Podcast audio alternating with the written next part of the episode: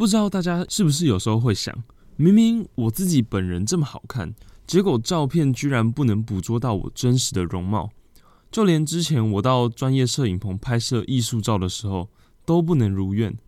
到底我们的照片为什么不如本人好看呢？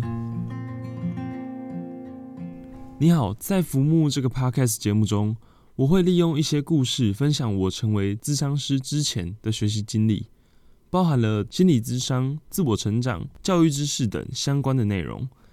我一直很羡慕一些看起来很美的照片，很有氛围感，所以我就决定找一间摄影公司进行拍摄。最有印象的部分就是那个摄影师非常的凶。就是我在拍艺术照的时候，他最常说的一句话就是：“如果你再笑一次，我就把你的腿打断。”但是也不是说每个人去拍艺术照都不能笑啦。但其实这也跟我们讨论出来的风格有关。那要怎么讨论风格呢？一开始要讨论风格的话，他会要你提出一些想法，例如说你有没有比较偏向于什么样的风格，韩系啊、美式、街头风、日式之类的。然后他会要你传你想象中的照片给他，他会根据那些照片去帮你思考你应该要怎么做。例如说布景，或是配衣服，或是跟你说哦那个风格你应该要穿毛衣啊，或是那个风格你应该要穿西装等等的，甚至连颜色也都会进行搭配。他会跟你推荐呃哪里要穿长袜，哪里要穿靴子，哪里要拿什么样式的包包等等的。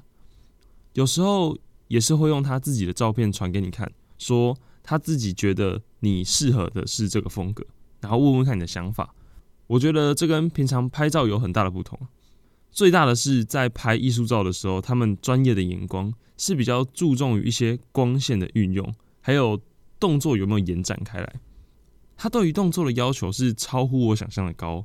例如说，他会精确到要你的头的角度再往左边偏一点，下巴抬一点啊。然后眼神，他很强调眼神，就是眼神要往哪边看，然后要是什么样的情绪，脚尖向下压的角度，甚至到手指头的摆动，他都会很明确的跟你说。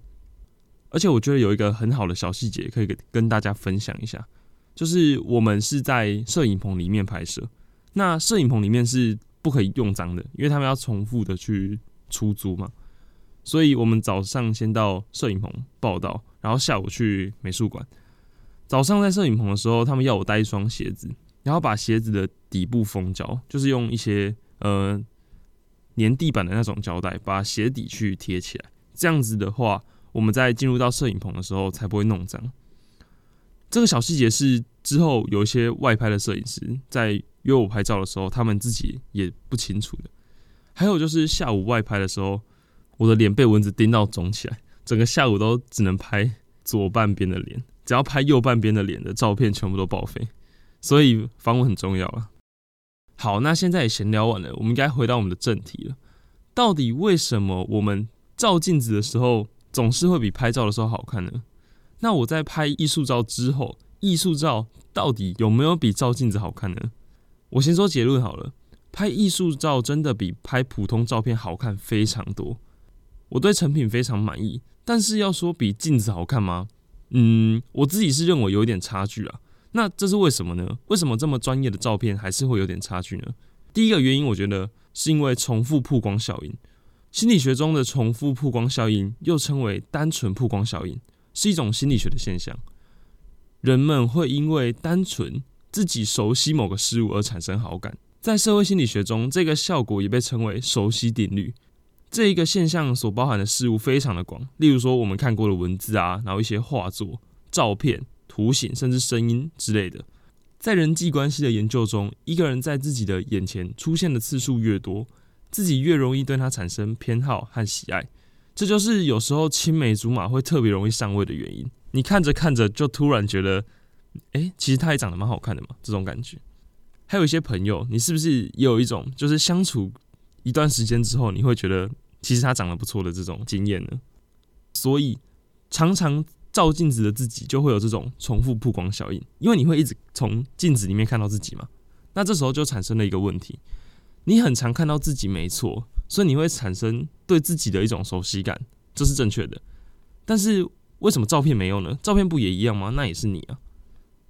大家不妨现在就去找面镜子来看看，你就会发现，因为你最常会在镜子里面看到的自己，其实是左右相反的自己。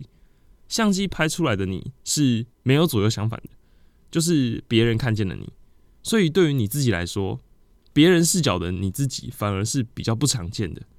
所以有时候你看朋友帮自己拍的照片，就会有一种陌生感，就是因为你平常看到的自己都。不是别人看到的你，尤其是常常照镜子的人，会更有这种感触。这也让我想到，有时候一张自己很满意的照片，却老是被别人说长得不像自己。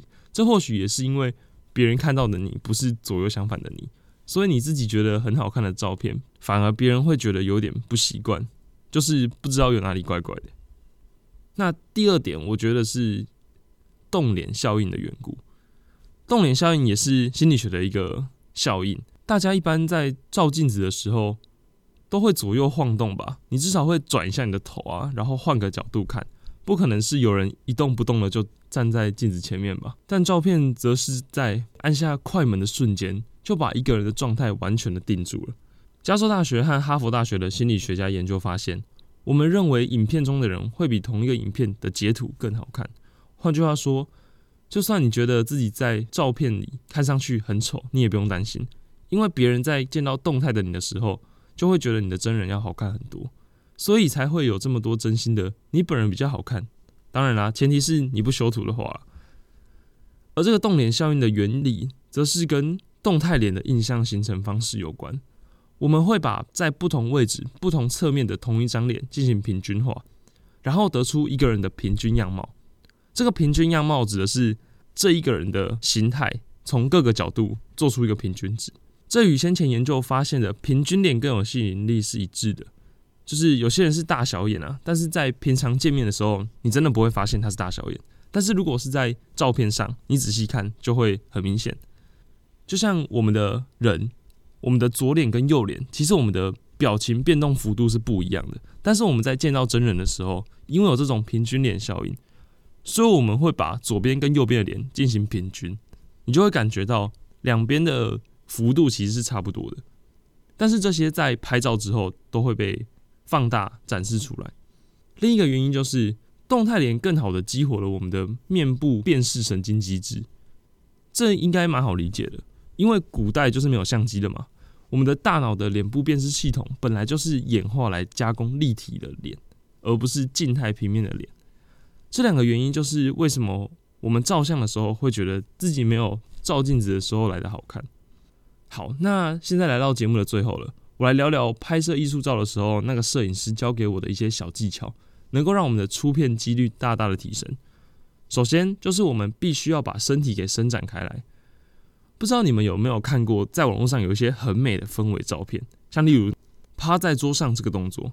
这个动作应该是非常有氛围感的，而且有一种慵懒的感觉，安安静静的，看起来就像是一个很文青的女孩，或是一个温柔的男孩。但是其实你在趴着的时候，你的脸就是整个挤在一起，完全表现不出想要的面部表情，就只会看起来你的脸的肉很多。所以我们在拍摄趴着的照片的时候，我们手臂要往外延伸，然后脖子要用力把脸抬起来，不能压到自己的手臂。就是要有一种微微碰到，然后又不能压到的那种感觉。所以其实你们看到一些很轻松的照片、很安静的照片，那其实那个模特应该是全身都在用力，非常累。第二点就是我们的表情，我们不可以让我们的脸部表情太过的僵硬。所以在拍照之前，你一定要尽量的去舒展脸部的肌肉，例如把嘴巴张大，用力张大，然后动一动，把眼睛用力睁大。